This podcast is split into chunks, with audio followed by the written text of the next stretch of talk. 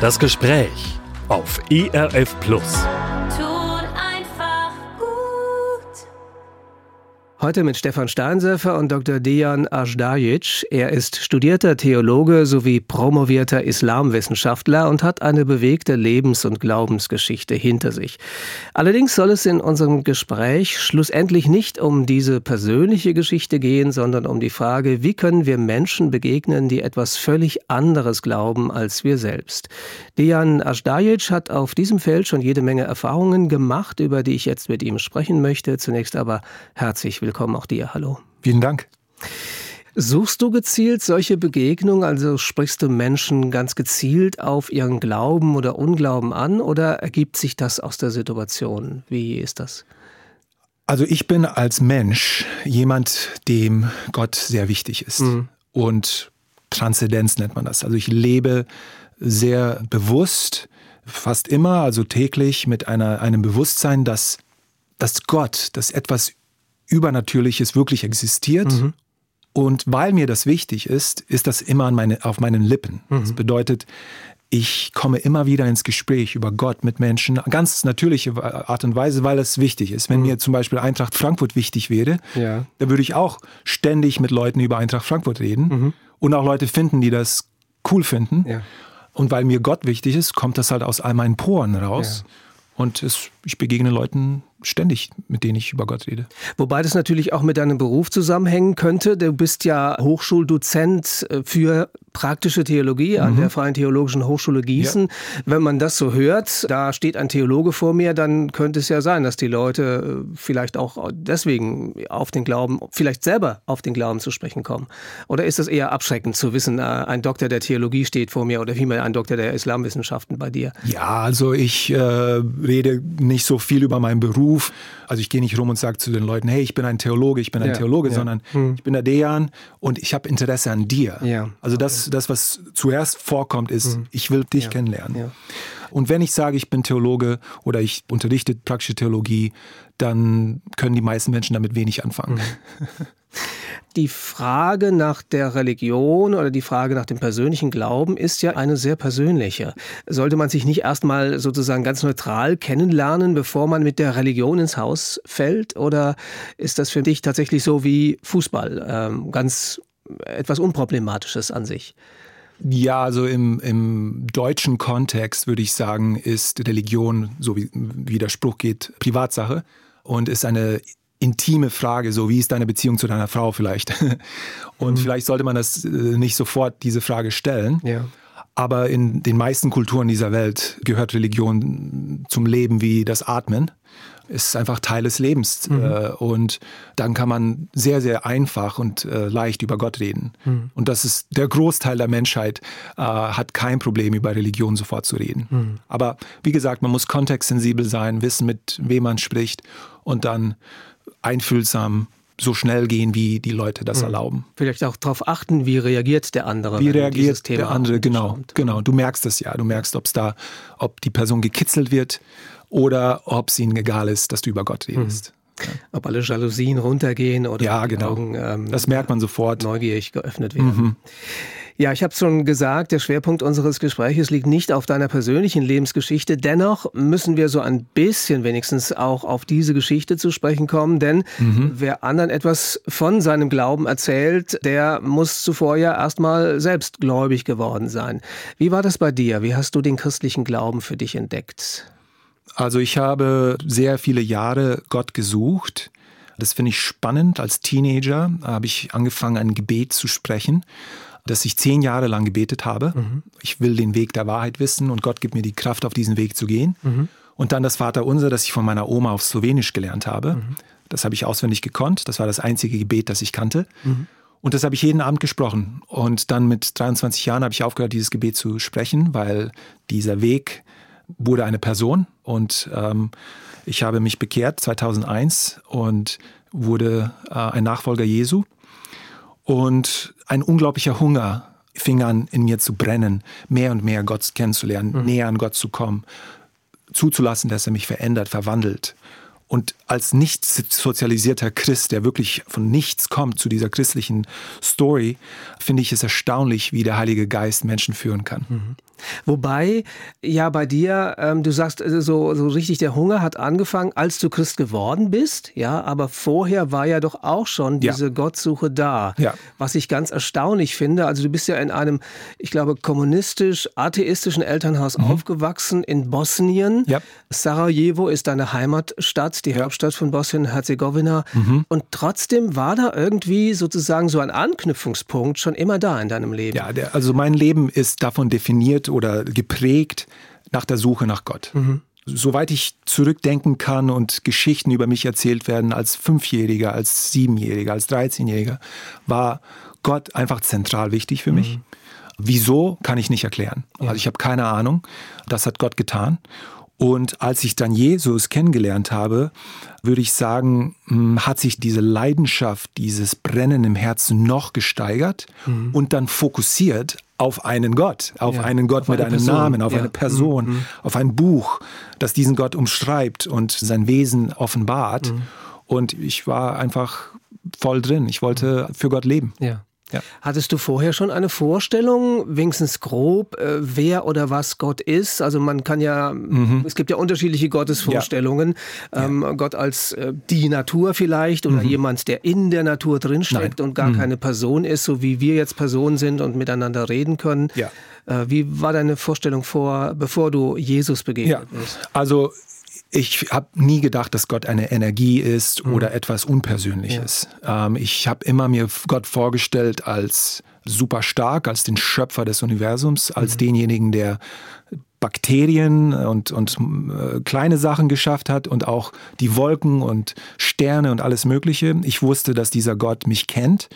Er ist der Einzige, der mich kennt. Kein Mensch kennt mich außer Gott. Und dass er mich liebt, auch mhm. ein liebender Gott und ein persönlicher Gott. Aber der, er hatte keine Form, er hatte keinen Namen. Es, mhm. ich nannte ihn nur mein Gott. Ja. Und dann hat dieser Gott einen Namen bekommen in Jesus Christus. Mhm. Wie, wie ist denn das beides dann zusammengekommen? Also mit Jesus muss man ja dann irgendwie bekannt gemacht werden. Ja. Also irgendjemand muss ihn ja sozusagen Klar. euch beide vorgestellt haben. Mhm. Äh, wie ist das passiert? Ja, als ich äh, mein ein Studienjahr in Amerika gemacht habe, als ich 18 wurde, mhm. war ich Mitglied einer christlichen Familie. Mhm. Die waren Baptisten und die hatten eine Regel, die haben gesagt, Dejan, wir sind ziemlich entspannt und locker hier, aber wir würden dich gerne einladen, dass du sonntags mit uns in die Kirche gehst. Mhm.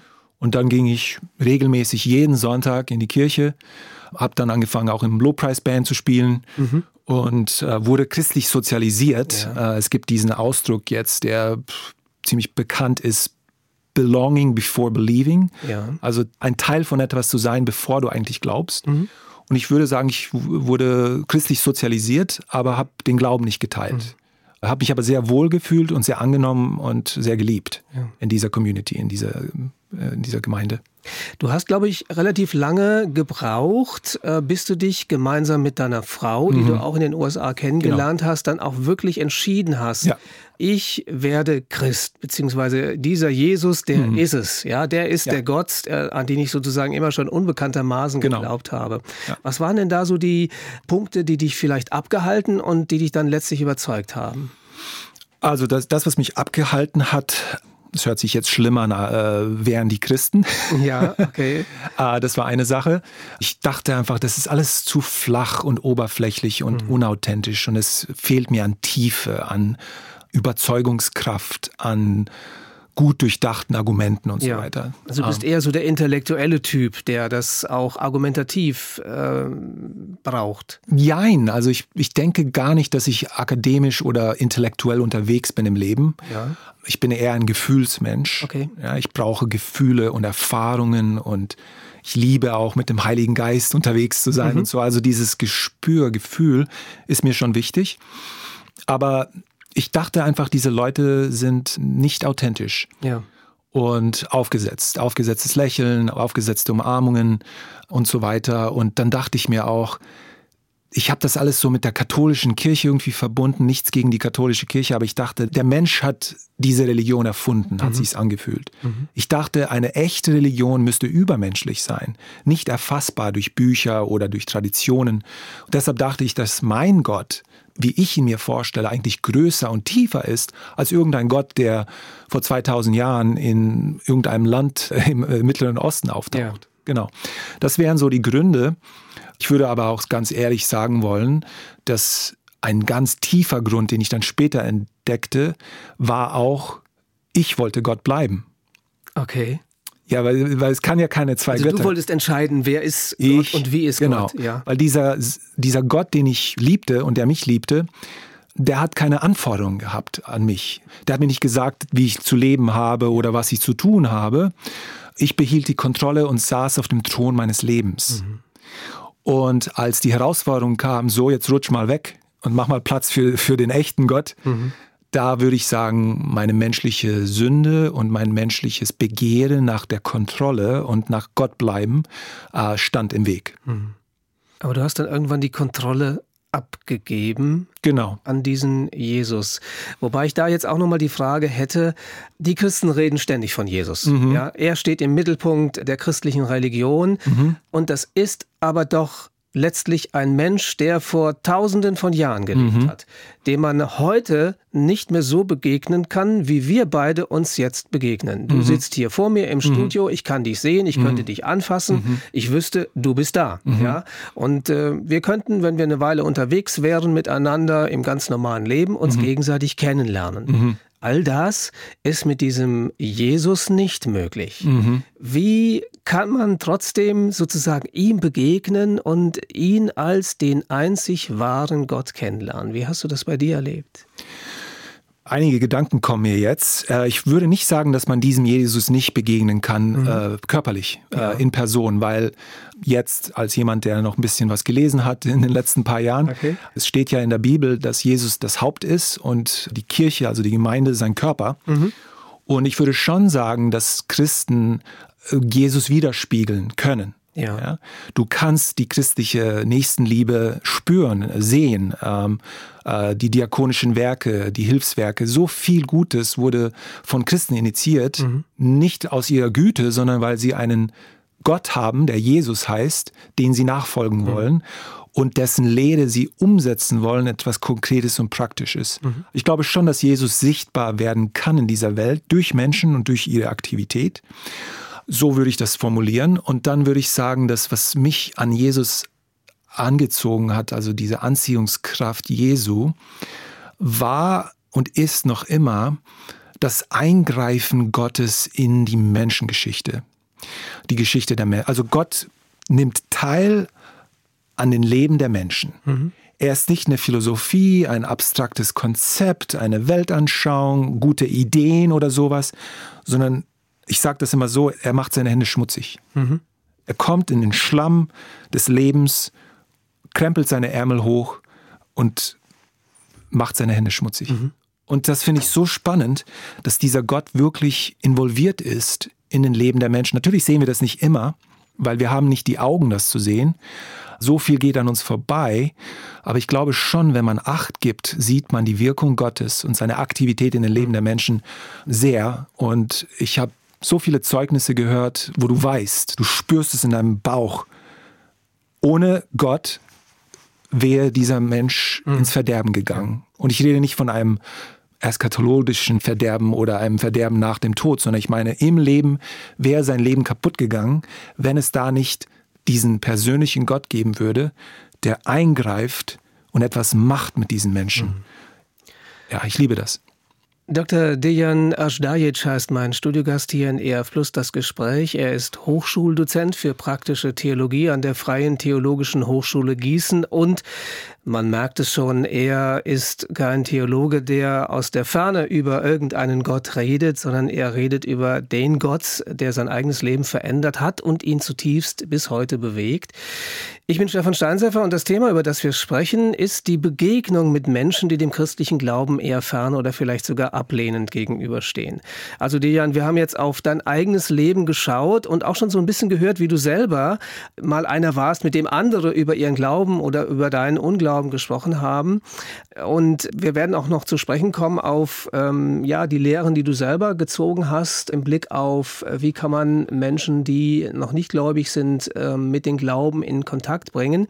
Nun gibt es hier eine Quelle, die hast du eben schon so indirekt genannt, die uns in dieser Richtung auch einiges sagen kann, nämlich die Bibel, die Heilige mhm. Schrift, die von Jesus erzählt, ja. beziehungsweise die die Worte Jesu enthält. Und da kann man zum Beispiel als ein Jesuswort aus seiner Anfangszeit lesen im mhm. Markus-Evangelium, wo Jesus sagt, die Zeit ist erfüllt, das Reich Gottes ist nahe, kehrt um und glaubt an das Evangelium. Mhm.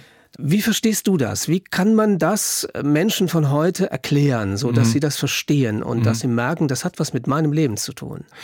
Also die hebräische Sprache ist ja sehr bildhaft und wenn man über Sünde redet, ist ein Bild eines Bogenschießers, mhm. der sein Ziel verfehlt. Mhm. Er schießt seinen Pfeil und der Pfeil geht irgendwo links oder rechts vorbei. Und die Idee der Umkehr für mich ist, du gehst in die falsche Richtung und du wirst dein Ziel verpassen. Dreh um und geh in die Richtung, wo du das Ziel erreichen wirst. Mhm. Und ich glaube, das Ziel des Menschen ist die Intimität mit Gott, eine intime Beziehung zu Gott. Und viele Menschen haben das nicht und mhm. sind müssen umkehren, müssen auf den richtigen Weg kommen, damit sie diese Beziehung haben mhm. können mit Gott. Es ist einfach nur, wende dich von dem falschen Weg und gehe in den, in den richtigen Weg. Also der materialistisch gesinnte Mensch, von dem du am Anfang erzählt hast, mhm. das wäre so ein typisches Beispiel für einen Mensch, der sozusagen völlig auf dem falschen Dampfer ist, weil er eben nur diese materialistische Lebenseinstellung hat und von Gott nichts weiß, aber auch nichts wissen will. Genau, er wird sein Ziel verfehlen, mhm. weil das nicht das Ziel des Menschen ist, einen schnelleren BMW zu kaufen. Noch ein anderes Wort kommt in diesem Bibeltext vor und das ist gerade für uns Deutsche ein höchst problematisches Wort. Es ist da die Rede vom Reich Gottes. Das mhm. klingt ähm, ja nach einem Reich, nach mhm. einem König, nach irgendeinem Machthaber, mhm. äh, dem man sich unterwerfen muss. Mhm. Auch hier die Frage, wie kann man das einem Menschen von heute erklären, worum mhm. es eigentlich im christlichen Glauben geht? Also für mich ist das Reich Gottes eine perfekte Existenz. Also das Königreich Gottes ist perfekt, vollkommen. Mhm. Nur Schönheit, keine Tränen, keine Boshaftigkeit. Also alles, was gut und perfekt ist, repräsentiert dieses Königreich Gottes. Und dieses Königreich Gottes bietet sich an, ausgebreitet zu werden, hier auf dieser Erde. Mhm. Und dort, wo Gott regiert, regiert Schönheit und Güte und Vergebung und Liebe. Wieso sollte man sowas nicht wollen? Mhm, ja? Mhm. Wer will das denn nicht? Ja. ja. Und wir befinden uns ja in einer Zeit, wo das Königreich Gottes schon hier ist, aber noch nicht vollkommen. Wir mhm. bewegen uns in Richtung dieses Zieles, wo die Vollkommenheit der Schönheit Gottes in der Ewigkeit bei uns sein wird. Mhm. Aber diese kleinen Momente des Königreichs erleben wir jeden Tag, wenn ich verletzt werde von irgendjemandem und ich habe das Recht, nicht zu vergeben und böse Gedanken über diese Person zu haben, mhm. ich habe das Recht, ja, ja, menschlich gesehen, lädt mich Gott ein zu sagen, so, ich will, dass mein Königreich in diese Situation hineinkommt und andere Regeln gelten. Also die Mathematik Gottes ist anders als unsere Mathematik. Mhm. Die Regeln sind anders als unsere Regeln hier auf dieser Erde.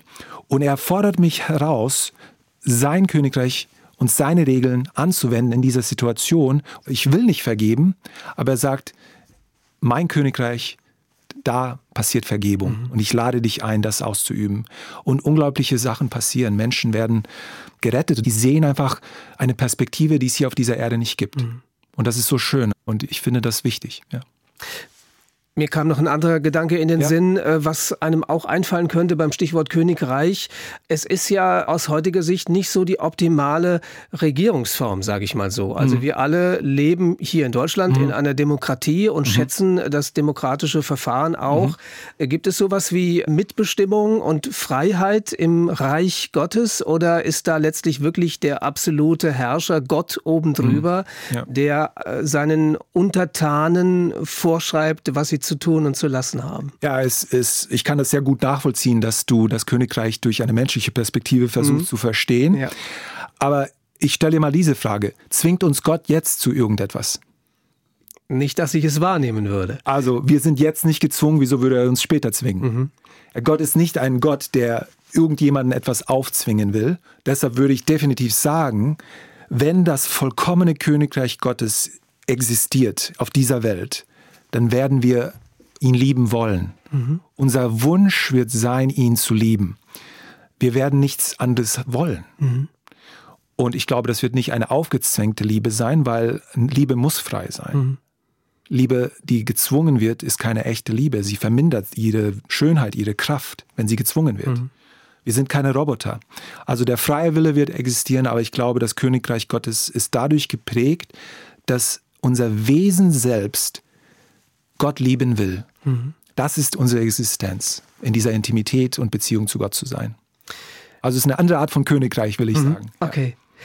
Wir haben angesetzt bei, könnte man sagen, dem ersten Wort Jesu, also dem Beginn mhm. seiner Predigtätigkeit, wenn man es so nennen will. Äh, wir machen jetzt einen Riesensprung in der Geschichte Jesu und kommen auf das Ende mhm. seiner Wirksamkeit zu sprechen, also gewissermaßen auf sein letztes Wort. Das kann man im Matthäusevangelium nachlesen. Ein Wort, das Jesus spricht, bevor er sich von seinen Jüngern verabschiedet, mhm. bei der sogenannten Himmelfahrt. Und da heißt es dann, sagt er zu ihnen, mir ist alle Vollmacht gegeben im mhm. Himmel und auf der Erde, darum geht und macht alle Völker Völker zu meinen Jüngern, mhm. tauft mhm. sie auf den Namen des Vaters und des Sohnes und des Heiligen Geistes und lehrt sie alles zu befolgen, was ich euch geboten habe. Mhm. Und siehe, ich bin bei euch alle Tage bis zum Ende der Welt.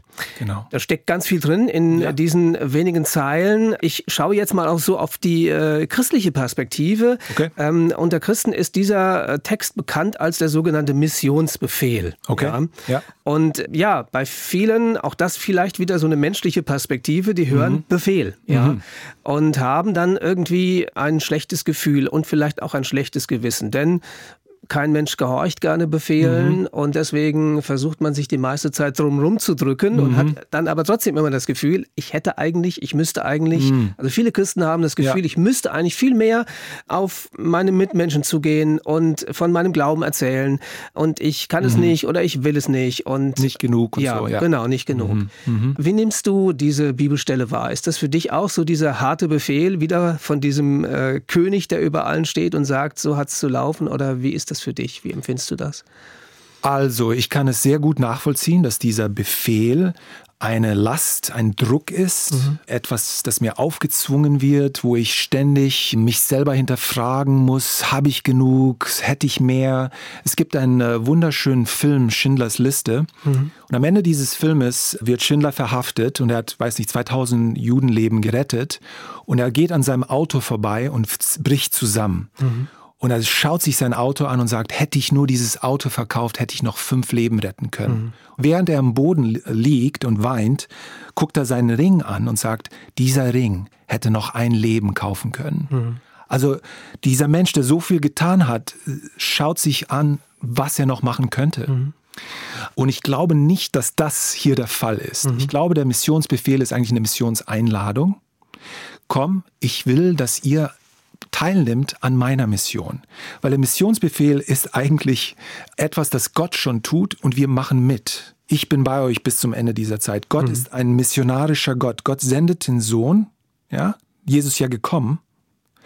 Und Gott, der Sohn und Gott, der Vater, senden den Heiligen Geist. Also Gott als Trinität in seinem Wesen, in seiner Essenz, ist ein sendender Gott, jemand, mhm. der sich sendet. Mhm.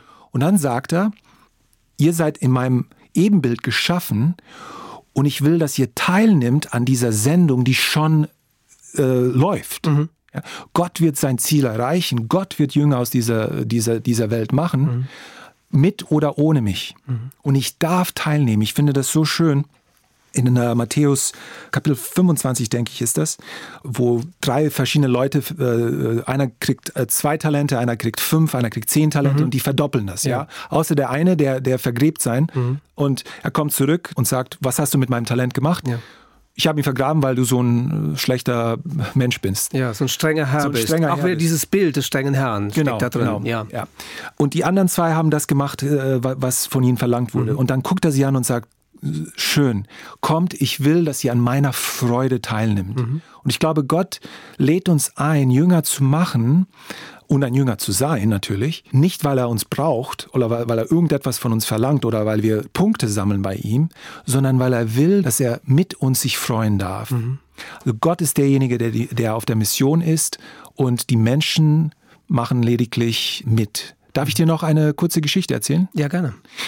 Also dieses Bild, äh, glaube ich, wird den Zuhörern äh, weiterbringen. Es hat mir sehr viel geholfen mhm. und war hilfreicher als viele Theologiebücher. Okay. Passierte mit meinem äh, damals siebenjährigen Sohn, als ich Bücher von einem Büro über die Straße zu einem anderen Büro tragen musste. Und ich mhm. hatte hunderte von Büchern.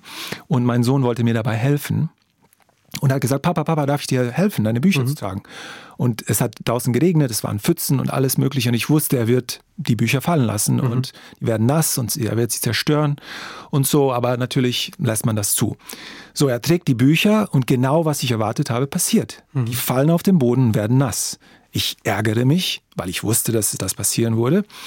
Und was macht mein Sohn? Er guckt mich an und sagt, sorry, Papa, darf ich trotzdem weiterhelfen? Mhm. Und dann denke ich mir, oh Mensch, was sage ich jetzt? Und dann sage ich, okay, du darfst mir weiterhelfen. Dann gehen wir zurück, wir nehmen noch einen Stapel Bücher, dann hebe ich ihn hoch mit den Büchern in seiner Hand, trage ihn zu meinem Auto mit der offenen Tür, lehne ihn auf den Rücksitz und werfe die Bücher auf den Rücksitz mhm. aus seiner Hand. Ja. Und er dreht sich um und guckt mich an und sagt, boah Papa, ich habe dir so sehr geholfen. obwohl ich ihn getragen habe, ja. hat er das Gefühl, er hat mir geholfen. Mhm. Und sein Lächeln, seine Freude an diesem Geschehen brachte mir auch Freude. Und gemeinsam haben wir uns gefreut, dass er mir geholfen hat. Und ich glaube, das ist so ein Kern dieser Missio Dei, dieser Mission Gottes. Mhm. Gott macht alles, aber er will diese Freude nicht für sich behalten. Er will sie mit uns teilen und er trägt uns in seinen Armen. Und er macht eigentlich alles, aber wir denken, wir machen mit. Und dürfen uns freuen, dass und, wir beteiligt werden. Und wir dürfen uns freuen, dass wir beteiligt werden, ja. genau. Der Theologe und Islamwissenschaftler Dr. Dejan Ajdajic ist zu Gast in dieser Ausgabe von ERF Plus das Gespräch. Mein Name ist Stefan Steinsäfer und unser Thema ist die Begegnung mit Andersgläubigen, ist die Frage, wie können wir von unserem Glauben so reden, dass dieser Glaube für andere verständlich und natürlich auch ein Stück weit attraktiv wird. Über diese Begegnung mit andersgläubigen Menschen hat Dejan Ajdajic nicht am grünen Tisch nachgedacht, sondern er hat sie sie sozusagen über zehn Jahre hinweg ganz intensiv in der Praxis erprobt. Und zwar in der Stadt, aus der er ursprünglich stammt, nämlich in Sarajevo. Das ist die Hauptstadt heute von Bosnien-Herzegowina. Dejan, du bist 1978 geboren worden. Wir haben ja deine Geschichte nur ganz kurz gestreift. Du kamst irgendwann nach Deutschland, dann mhm. bist du in den USA Christ geworden mit mhm. Anfang 20. Wie hat dich denn dein Weg wieder zurück nach Sarajevo geführt? Wie kam das? Ah, das ist eine lange Geschichte. Erzähl sie möglichst kurz. ja, ich weiß. Mhm. Also meine Frau und ich, nachdem wir Christen wurden, haben die Stadt mehrmals besucht. Mhm. Ähm, mein Vater ist wieder nach dem Krieg äh, zurückgezogen. Ja. Wir hatten die Möglichkeit, eine Wohnung für ihn zu kaufen. Und als wir ihn besuchten, passierten, hoffentlich glauben die Menschen daran, viele Wunder. Mhm. Also es gibt 14 Kirchen im ganzen Land und äh, zwei in dieser Stadt von einer halben Million Menschen. Mhm. Und ich habe diese Wohnung blind gekauft, einfach äh, einen Makler angerufen und habe gesagt, hey, gibt es da ein äh, Krankenhaus nebenbei und ein Rewe und so, wo mein Vater einkaufen mhm. kann. Und ich habe einfach das Geld überwiesen und die Wohnung blind gekauft. Ja. Wir tauchen da auf, abends ganz spät vom Flughafen. Ich park mein Auto, ich gehe nach oben, treffe meinen Vater und er war schwer, schwer herzkrank und er sah 20 Jahre älter aus, als ich mich erinnere. Mhm. Und ja, wir, wir, begrüßen ihn, er geht ins Bett und meine Frau und ich weinen bis zwei, drei Uhr morgens, weil mhm. wir denken, was für ein Fehler haben wir hier begonnen. Ja. Das ist ja schrecklich. Am nächsten Tag gehe ich mit dem Aufzug nach unten, gehe zu meinem Auto, will es aufschließen, mein Renter-Car, und ich gucke auf die andere Seite der Straße und ich sehe ein Schild. Also wir reden zehn Meter entfernt von, mhm. von, von, wo ich mein Auto geparkt habe, ein Schild, da steht geschrieben evangelische Kirche, ja. also evangelikale Kirche. Mhm. Und ich fange an zu schreien und ich renne äh, die Straße rüber. Ich klopfe auf die Tür und ich sage, was ist hier los? Und ich treffe den Pastor und mein Papa hat sich auch bekehrt, drei Jahre vor seinem Tod. Er konnte eigentlich nur 100 Meter zu Fuß gehen. Also er, er, war sehr eingeschränkt. Seine letzten drei Jahre konnte er einfach die Straße überqueren, in diese Gemeinde gehen mhm. und seine 10 Euro da reinwerfen in den Beutel da. Und ähm, das war so eine Bestätigung, dass Gott da irgendetwas macht. Mhm. Und ich könnte dir hier noch ein Dutzend andere Geschichten ja. erzählen, wo Gott einfach bestätigt hat und auch diese Menschen haben gesagt, kommt, wir brauchen euch, wir brauchen Hilfe, wir sind mhm. so allein, wir haben nicht genug Arbeiter, kommt, kommt, kommt. Mhm. Da haben wir sehr viel darüber gebetet und auch von anderen Quellen, die haben das bestätigt und dann haben wir gesagt, so was müssen wir jetzt machen, damit wir äh, nach Sarajevo umziehen können. Mhm. Da habe ich meinen sehr, sehr lukrativen Job aufgegeben habe äh, viel, viel weniger verdient. Ja, du warst Versicherungsmakler. In genau, ich war also, Versicherungsmakler, mhm. hatte meine eigene Firma ja. und war ein sehr erfolgreicher Geschäftsmann. Mhm. Und ich habe das ohne Probleme damals. Äh, heute wäre ich vielleicht, äh, hätte ich äh, weniger Glaube. Ja. Aber damals habe ich einfach gesagt, so, Gott will, dass wir umziehen, das mhm. machen wir. Und ja. wir sind umgezogen 2007 und lebten dort in diesem Land und haben sehr viel humanitäre Hilfe gemacht, mhm. haben äh, uns sozial engagiert. Ich habe bei den Kirchen mitgewirkt mhm. und Leuten begegnet und einfach das Licht äh, scheinen lassen mhm. in diesem dunklen Ort. Du hast jetzt sehr viel schon von den christlichen Kirchen in mhm. Sarajevo gesprochen. Eigentlich mehrheitlich ist ja die Stadt und auch das Land, zu mhm. dem äh, sie gehört, äh, muslimisch, wenn ja. ich das richtig sehe. Genau. Kannst du so die Verhältnisse kurz schildern? Wie viele Muslime, wie viele Christen leben dort? Also im ganzen Land reden wir von ungefähr 60 Prozent Muslime, 30 mhm. Prozent orthodox und 10 Prozent katholisch. Mhm. In der Stadt Sarajevo sind es so 97, 98 Prozent Muslime, mhm. sehr, sehr stark muslimisch geprägt. Ähm, das war vor dem Krieg nicht so, das, da waren es eher 75 Prozent, aber das hat sich dann verändert. Mhm. Und wie gesagt, evangelikale Christen gibt es 0,01 Prozent. Mhm. Das ist die Zahl. Ja, also diese kleine winzige Minderheit, winzige. die habt ihr gerade gefunden, als ihr dieses Haus da gekauft habt. Halbe Million Menschen ja, ja. und wir kaufen eine Wohnung mhm. 10 Meter von dieser ja. evangelikalen okay. Kirche.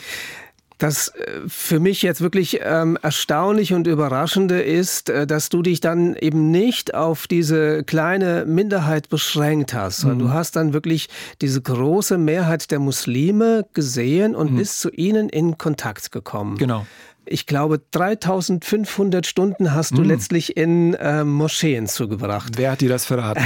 Irgendwo muss ich das gelesen haben. Okay. Was bedeutet, du hast es irgendwann mal ausgerechnet, würde ich sagen. Ähm, aber es kommt nicht auf die Zahl drauf an, sondern auf das, was sozusagen dahinter liegt. Ähm, ja, was hat dich an den Muslimen in der Stadt so gereizt, dass du gesagt hast, ich will diesen Menschen begegnen?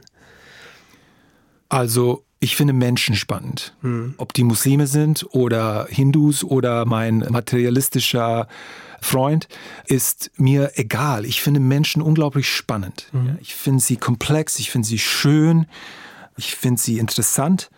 Und ich lebe in einer Stadt mit 97 Prozent Muslime. Also wo auch immer ich mich hindrehe, da wird ein Muslim sein. Ja? Mhm. Und dann kommt man ins Gespräch. Ja.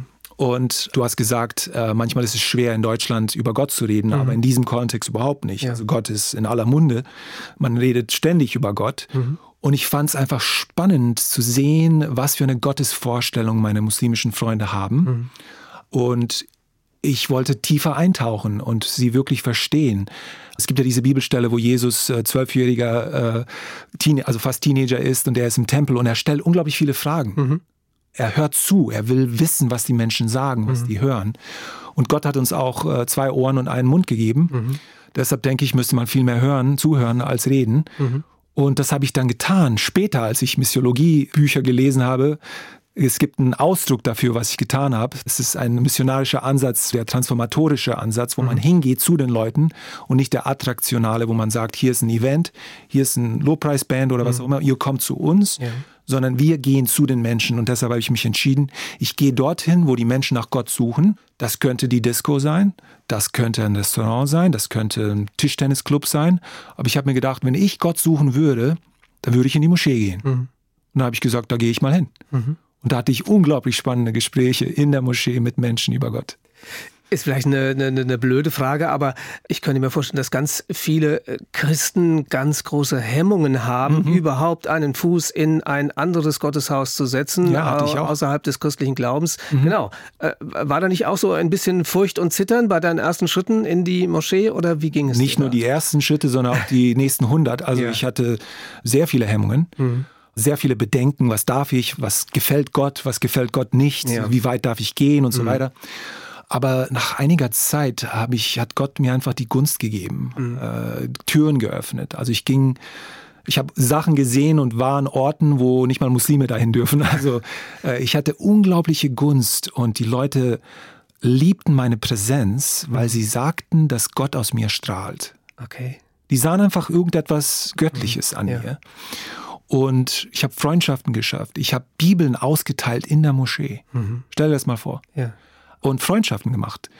Und auch gelernt, ja. Man kann auch was lernen von Leuten, äh, die anders glauben. Mhm. Und ich habe mich immer öffentlich als Christ äh, bezeugt. Also ich habe ja. gesagt, ich bin ein Christ, ich bin ein Nachfolger Jesu, ich glaube an Gott, an Jesus, an die Bibel. Mhm. Und das fanden die nie als problematisch, sondern als interessant. Mhm. Ja, und ich bin sehr dankbar für, für diese Begegnungen, sehr dankbar für meine Freunde. Eine andere Angst, die man ja haben könnte, ist die, als Christ jetzt, mhm. ähm, was ist, wenn mich der Glaube der anderen weit mhm. mehr überzeugt als ja. mein eigener Glaube? Ja. Also bin ich gefestigt mhm. genug, um, ja, zur Konkurrenz zu gehen, in mhm. Anführungszeichen. Ja, klar. War das auch ein Gefühl, was bei dir gelegentlich mal da war? Oder, ähm? Ich hatte persönlich die Angst nie, aber mhm. diese Angst wurde mir immer von anderen gespiegelt. Ja. Also ich gehe ja zu Kirchen und rede und predige mhm. und so weiter und oft kommt diese Frage, hey, hattest du keine Angst, ein Muslim zu werden ja. oder äh, zu konvertieren und so? Mhm. Und ich konnte das nie nachvollziehen, weil eigentlich empfand ich die Auseinandersetzung mit einem anderen Glauben als eine wunderbare Einladung, meinen eigenen Glauben zu vertiefen. Mhm. Mhm. Also ich würde sagen, dass das Lernen über eine andere Religion mir die Schönheit des Christentums neu entdeckt hat. Mhm. Ich bin nicht in dieser Blase, in dieser Bubble, wo alles selbstverständlich ist, mhm. sondern ich, ich entdecke die Schätze des Christentums neu, weil ich sie aus einer anderen Perspektive mhm. betrachten darf. Also ich bin auch herausgefordert. Meine muslimischen Freunde beten mehr als ich. Die haben mehr Gottesfurcht als ich. Was ist mit mir los? Wieso bin ich so ein lauwarmer Christ und so? Mhm. Und das war für mich also sehr bereichern und mein christlicher Glaube wurde tiefer und schöner mhm. durch die Begegnung von, mit anderen. Wenn du jetzt sagst, man kann ganz viel lernen von zum Beispiel in, also in diesem mhm. Fall jetzt von Muslimen und äh, du sprichst ja auch mit einem großen Respekt von den Menschen, denen du dort begegnet Definitiv. bist, kann man natürlich auch die andere Frage stellen, die auch immer wieder kommt. Ja, kommt es denn letztlich darauf an, an welchen Gott man glaubt? Oder umgekehrt, ist mhm. es nicht letztlich derselbe Gott, an den Christen ebenso wie Muslime glauben? Warum muss man sich für eine Seite sozusagen entscheiden? Wenn es egal wäre, äh, wäre Jesus nicht gekommen. Mhm. Also, dass Gott gekommen ist und gestorben ist, einen schändlichen Tod am Kreuz und auferstanden nach drei Tagen, empfinde ich als wichtig. Und ich denke, dass es eine Entscheidung geben muss. Und ich glaube, wir müssen alle Ja oder Nein zu Jesus sagen. Mhm. Und ich glaube fest daran, dass es einen Weg der Wahrheit gibt. Der ist Jesus Christus. Mhm. Und ich wünsche mir auch für meine muslimischen Freunde aus ganzem Herzen, dass sie Jesus kennenlernen. Mhm. Du bist immer noch mit Muslimen befreundet. Ähm, ja. Was sind das für Fragen, die Sie vielleicht auch an dich stellen? Also, was wollen die wissen? Was, was, was ist für Sie auch vielleicht der Knackpunkt, der Sie davon abhält, letztlich äh, vielleicht auch deinen Weg zu gehen, mhm. also Christ zu werden? Ja, also natürlich kommen immer die Standardfragen, die Trinität, mhm. die Bibelverfälschung, ist Jesus wirklich Gott, äh, starb er wirklich am Kreuz? Das sind immer dieselben zehn Fragen. Mhm da kriegt man nichts Neues. In 20 Jahren hat mich niemand überrascht mit einer neuen Frage. Okay. Immer dieselben Fragen. Und hm, ich würde sagen, diese Fragen kann man auch beantworten. Es gibt tausende von YouTube-Clips und Bücher und alles Mögliche. Also diese Fragen sind nicht unbeantwortet geblieben. Ja. Aber deine Metafrage, also deine übergeordnete Frage ist, ja, wie bringst du denn den christlichen Glauben rüber? Was mhm. sagst du denn mhm. zu den Leuten? Und was hält sie ab vom christlichen Glauben? Ich glaube, diese Fragen äh, beschäftigen sie schon, aber in meiner Erfahrung ist es vielmehr eine Frage der Identität und der Kultur. Mhm. Ich würde sagen, dass äh, besonders, also hängt von der Religion ab, aber im Islam ist es schon so, dass, dass der Glaube sehr, sehr identitätsstiftend ist. Mhm. Also du bist durch und durch ein Muslim und du feierst diese Feste und deine Oma und dein Opa und deine Familie und Verwandten und alle sind Teil von dieser Community. Mhm. Und wenn du ein Christ wirst, musst du diese Community verlassen, sozusagen. Ja. Und dieser Schmerz, alles abzugeben, alles zu verlassen, ist einfach sehr, sehr äh, stark. Und auch die kulturellen Sachen, die Ramadan feiern und das Essen und die Gebetsformen und so weiter und so fort, das prägt einen Menschen. Mhm.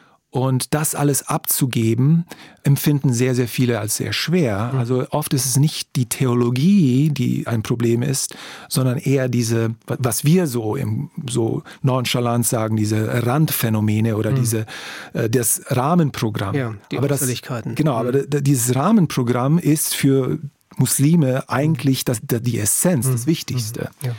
Und ähm, genau, und deshalb dauert es auch sehr, sehr, sehr lange für jemanden aus dem islamischen Hintergrund, Jesus nachzufolgen, mhm. weil er langsam durch diesen Identitätswandel gehen muss. Ja. ja.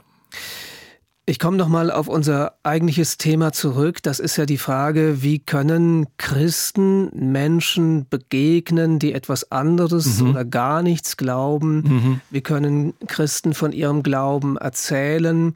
Ich habe jetzt bei dir sehr viel gehört, dass es eben vielleicht nicht äh, zuerst ums Erzählen geht, mhm. sondern ums Zuhören, ums ja. Kennenlernen. Das ja. scheint so ein wichtiger Punkt für dich zu sein. Ja.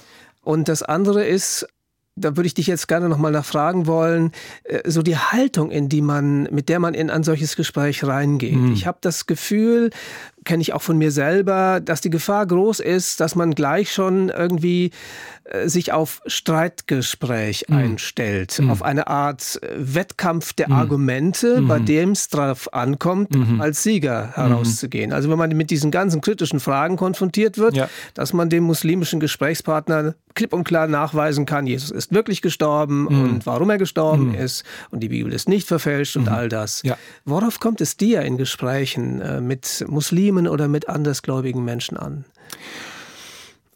Oder was würdest du sagen, ist wichtig in solchen Gesprächen? Also ich sage dir äh, ein Vers, der mein Leben verändert hat. Mhm. Ein Vers, der alles, also äh, seit, seit ich diesen Vers wirklich verstanden habe, hat sich für mich alles verändert und verbessert. Und ich hoffe, die Zuhörer können davon profitieren. Das ist Johannes 6,44. Mhm. Niemand Niemand, sagt Jesus, in meiner Bibel ist es auf, mit roten Buchstaben geschrieben, ja. ja. Niemand kann zu mir kommen, außer der Vater zieht ihn. Mhm. Also die Idee dahinter ist, eine komplette, absolute Abhängigkeit von Gott. Mhm. Die schlausten, besten Argumente bringen nichts, wenn Gott da nicht was macht. Also wir sind absolut abhängig von Gott. Und ich erwarte, dass Gott tätig ist in dieser Welt, dass er was macht. Ja? Und Missiologen nennen das auf Englisch, ich übersetze, eine Haltung des Staunens, a posture of wonder. Mhm. Du gehst in eine Situation hinein und du begegnest einem Menschen, nicht als ein Projekt oder ein Mensch, der nur Argumente braucht, um überzeugt zu werden oder so weiter, sondern oder ein Missionsobjekt. Oder ein Missions, genau, mhm. Missionsobjekt, sondern ich versuche und jetzt es gelingt mir viel besser jetzt als vor zehn Jahren Menschen zu begegnen mit dieser Frage: Boah, was machst du gerade, Gott, in dem Leben dieses Menschen? Mhm. Hilfe mir, das zu entdecken. Ich bin auf einer Entdeckungsreise. Mhm. Und ich tauche auf nicht als derjenige, der alles machen muss, sondern derjenige, der entdeckt, was Gott tut. Und dann frage ich demütig, Papa, darf ich ein bisschen mitmachen?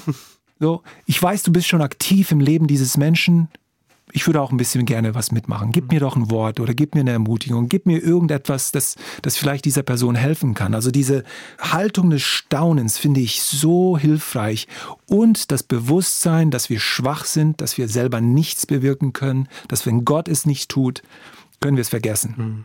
Und das, das finde ich so wichtig. Ich gebe dir noch ein Beispiel. Ich erinnere mich sehr gut an eine Geschichte von meiner Frau. Sie hatte eine Freundin, äh, mit der sie lange über das Evangelium gesprochen hat und ihr, ihr Zeugnis ihr gegeben hat und so weiter. Und die hatten nochmal ein Treffen, haben einen Kaffee getrunken und es hat wieder mal nicht geklappt. Mhm. Ja, die, die hat einfach keine Lust auf Gott oder ja. die Argumente waren nicht so. Und die, die verabschieden sich und sie steigt auf den Bus hoch und meine Frau fühlt sich so zerschlagen und enttäuscht und der Bus fährt weg und in diesem Moment spürt sie Gottes Stimme und er sagt zu meiner Frau, so, jetzt mache ich weiter. Und das war so ermutigend zu wissen. Wir nennen das äh, in unserer Familie, weil wir reden auch Englisch in unserer Familie, mhm. the ministry of afterwards. Ja. Der Dienst danach. Das geht ja weiter. Gott ist nicht nur geografisch uns im Voraus, sondern auch chronologisch mhm. und auch danach. Wenn ich es vermassle, sozusagen in Anführungsstrichen, ist es ja nicht das Ende. Gott wird danach noch ja. irgendjemanden finden, äh, den er benutzen kann, um in, diese, in, das Leben dieses Menschen zu sprechen. Also Gott ist ständig aktiv. So würde ich sagen. Ich würde sagen, dass es so wichtig ist, dass wir wissen, dass wir eigentlich nichts können und dass Gott alles tun muss und wir müssen uns auf ihn verlassen. Das bedeutet nicht, du musst nicht deine Argumente lernen und Bücher lesen mhm. und vorbereitet zu sein. 1. Petrus 3,15, sei immer bereit, eine Antwort zu geben. Das mhm. ist alles gut, aber nicht vertrauen, dass meine guten Argumente der Schlüssel zu einer neuen Geburt sind, mhm. sondern das kann nur durch den Geist Gottes passieren. Und das ist auch sehr entspannend. Hey, ich kann nichts, ja. Es liegt nicht an mir, es ist mhm. nicht meine Last zu tragen. Ja. Die Verantwortung trägt Gott. Genau. Das war der Theologe und Islamwissenschaftler Dr. Dejan Ajdajic. Er ist Hochschuldozent für praktische Theologie an der Freien Theologischen Hochschule Gießen und ich danke dir sehr danke. für den Einblick in dein persönliches Leben und eben auch in diese Haltung, ich sag mal eine Haltung der Demut auch, yes, ja, genau. die nicht erniedrigend ist, sondern die ich als etwas ungemein erleichterndes empfinde. Vielen Dank dafür genau. und ich wünsche dir immer wieder neu viel Weisheit, viel Gespür für die Begegnung mit anderen Menschen. Gott mit dir. Vielen Dank. Danke. Die Redaktion dieser Sendung hatte Martina Eibach, in der Technik war Christoph Offermann und mein Name ist Stefan Steinsurfer. Ich hoffe, unser Gespräch hat Ihnen Mut gemacht, auch selbst die Begegnung mit Menschen zu wagen, die dem Glauben eher fernstehen und ich wünsche Ihnen für diese Begegnung Gottes Segen.